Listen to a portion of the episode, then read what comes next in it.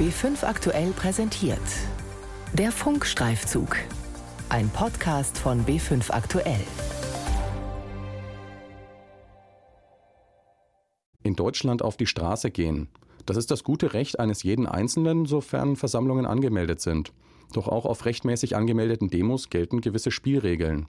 Mein Name ist Florian Degelmann und ich bin 2019 auf den Fall des Nürnberger Kurden Murat Akgül aufmerksam geworden, der nach 30 Jahren in Deutschland abgeschoben wurde. Er war ins Visier der Sicherheitsbehörden geraten, weil er bei einer Kundgebung eine verbotene Fahne gehalten haben soll. Beweise für eine Straftat gibt es keine, doch der Verdacht, Murat Akgül sei ein Gefährder, reichte aus, um ihn im Mai des vergangenen Jahres abzuschieben. Seitdem frage ich mich, war Murat Akgül einfach nur zur falschen Zeit am falschen Ort? Wissen die Behörden etwas über ihn, das wir nicht wissen? Und wie politisch können Kurden in Deutschland tatsächlich sein, ohne sich Überprüfungen und Verhören aussetzen zu müssen? Kurden in Deutschland. Wie viel politisches Engagement ist erlaubt? Ein Funkstreifzug von Florian Degelmann. Die letzten acht Monate haben bei Murat Akül Spuren hinterlassen. Wenn er seine Geschichte erzählt, wirkt er tief enttäuscht. Da bist du echt stolz, dass du in Nürnberg bist und Stadt von Menschenrechten ist. Aber auf einer Seite, wenn sowas ist, dann meine Würde wurde so verletzt. Das kannst du auch nicht vergessen. Ich treffe Murat Akgül in einem Café in der Nürnberger Südstadt. Die ist für den türkischstämmigen Kurden im Moment ein Urlaubsort. Sechs Tage hat man ihm gewährt. Auszeit vom Ankerzentrum in Augsburg, in dem der 36-Jährige derzeit leben muss. Und das, obwohl er eine Eigentumswohnung im Süden Nürnbergs besitzt. Dort wohnte er bis Mitte vergangenen Jahres noch mit seiner Frau und seinen vier Kindern, bis er im Mai 2019 überraschend abgeschoben wurde. Aber von vorne. Vor 30 Jahren kommt Murat Akgül als Sohn von kurdischen Asylbewerbern aus der Türkei nach Nürnberg. Er ist damals sechs Jahre alt. Die Frankenmetropole wird seine Heimat. Hier macht er eine Ausbildung zum Gebäudereiniger. Der Job macht ihm Spaß. Er heiratet, gründet eine Familie, kauft eine Wohnung. Auf den ersten Blick ein Musterbeispiel für gelungene Integration wenn da nicht sein politisches Engagement wäre. Murat Akgül geht regelmäßig auf kurdische Demos in Nürnberg. Wenn irgendwo ein Massaker ist oder wenn du siehst, dass die Bevölkerung getötet wird und dann gehst du hin, also als ein normaler Mensch, als Protest. Außerdem ist Murat Akgül Mitglied in einem kurdischen Kulturverein in Nürnberg. Im Vereinshaus trifft er Freunde. Sie essen und trinken gemeinsam, hören Musik. Das Angebot ist groß. Unter anderem gibt es Sprachkurse, zum Beispiel auch für Flüchtlinge oder eine Folkloregruppe für Jugendliche, die gemeinsam musizieren.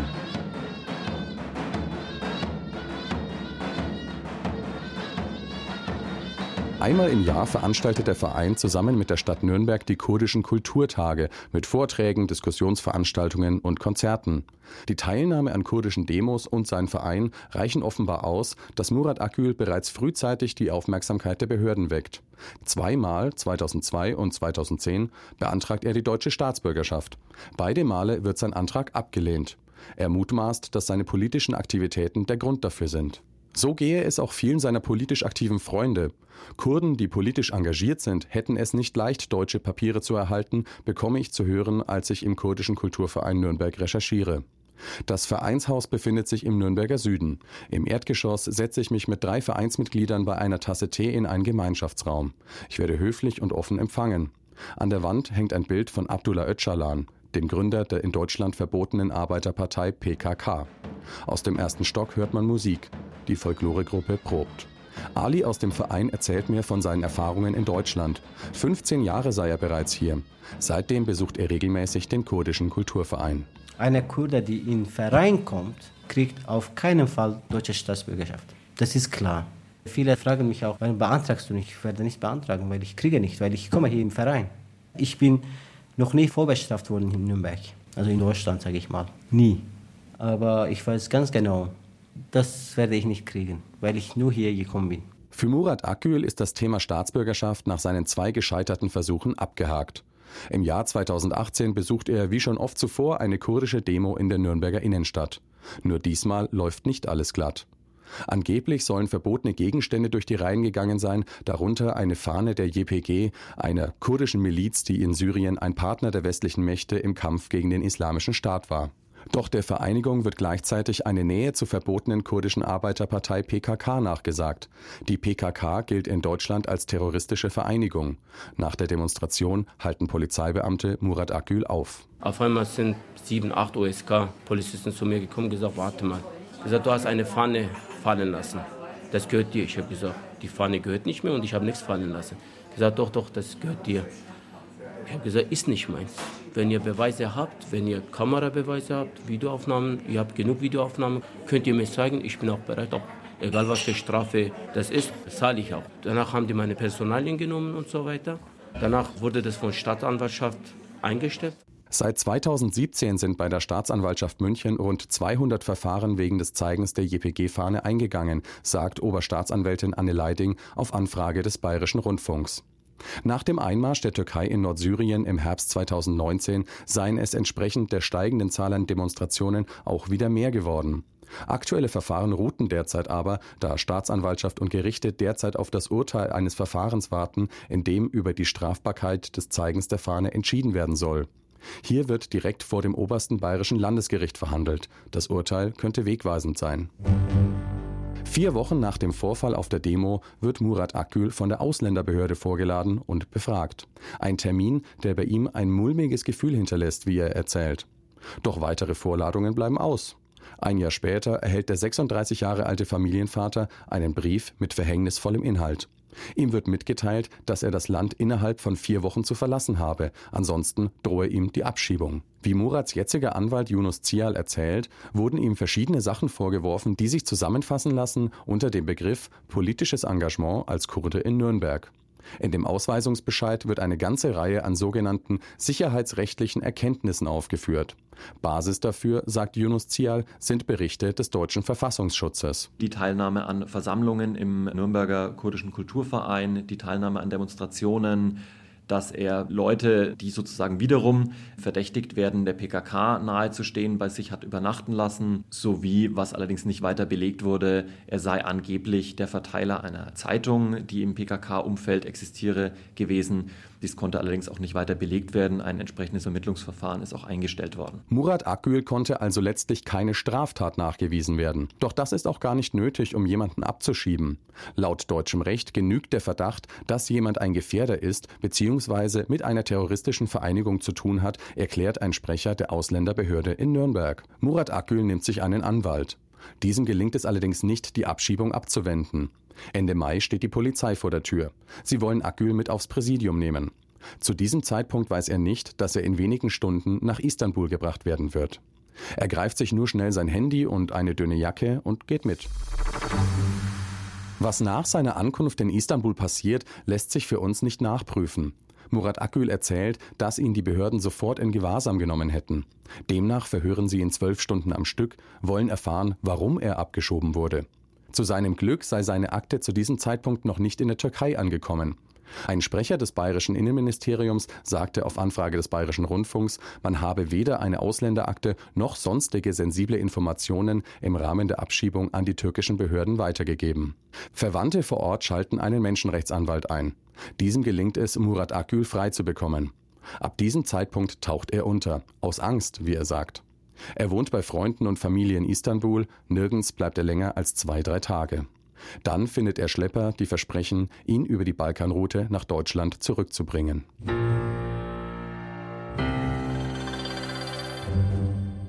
Die Reise ist voller Strapazen.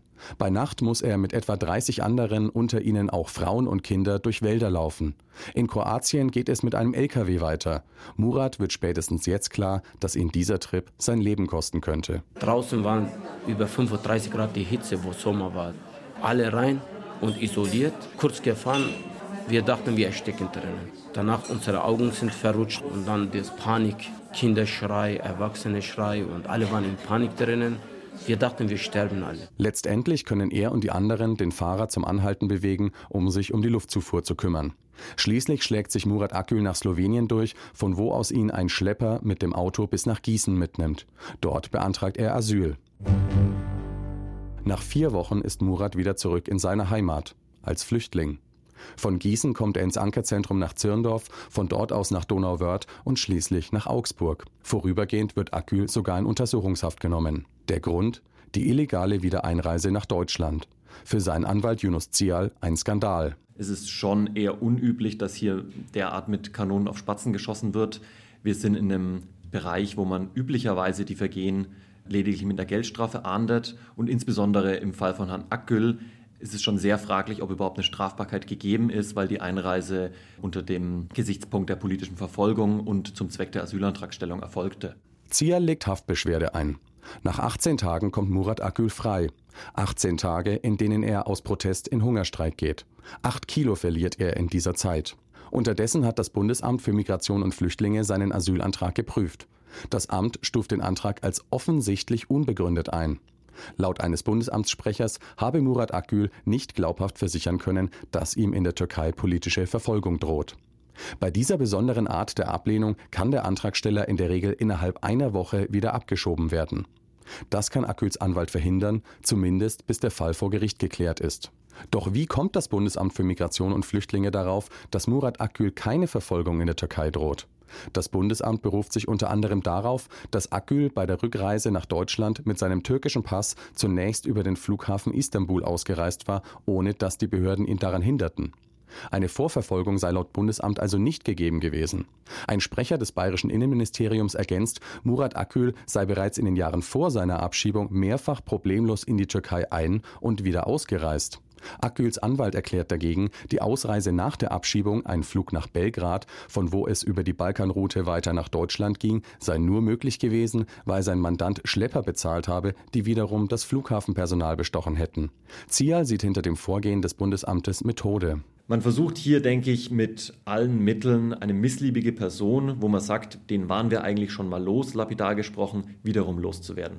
Also diese Verbissenheit, ihm hier jeden Stein, dem das Recht irgendwie zulässig hergibt, in den Weg zu legen, die ist schon bemerkenswert. Sein Fall sei, so sein Anwalt, zwar ein Ausnahmefall, prinzipiell habe Yunus Zial aber viele kurdische Mandanten aus der Region und dem kurdischen Kulturverein, die wegen ihrer politischen Aktivitäten ins Visier der Behörden geraten. Es gibt häufig sicherheitsrechtliche Überprüfungen bei der Ausländerbehörde, es gibt Probleme beim Arbeitgeber, wenn dieser im sicherheitsrelevanten Bereich ist und wir haben immer wieder die Anwürfe vom Verfassungsschutz, der sich letztendlich darauf beschränkt, alle Teilnehmer von irgendwelchen Versammlungen festzustellen und zu meinen, das ist alles Ecke PKK, alles Unterstützung Terrorismus.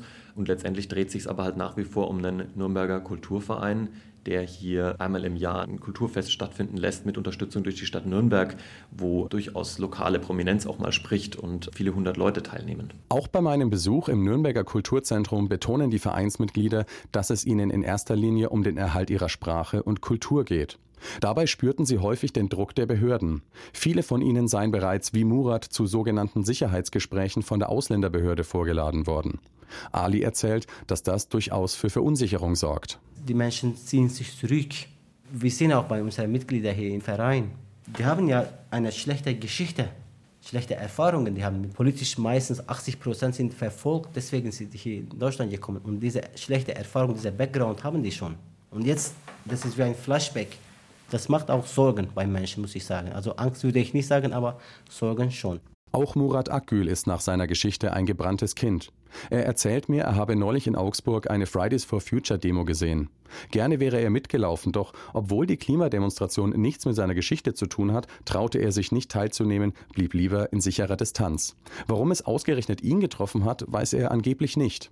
Auch sein Anwalt sieht eher seine Rolle als politisch aktiver Kurde als Auslöser und nicht so sehr die Person Murat Akgül selbst.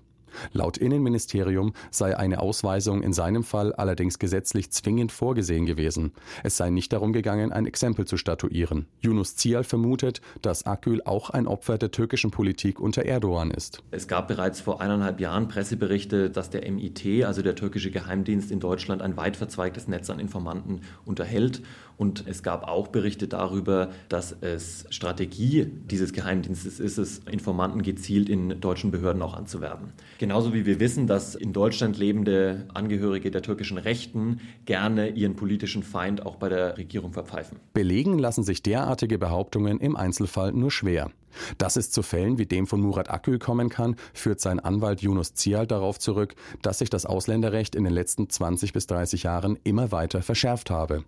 Und gerade in Bayern werde mit besonderer Vehemenz vorgegangen, sagt er.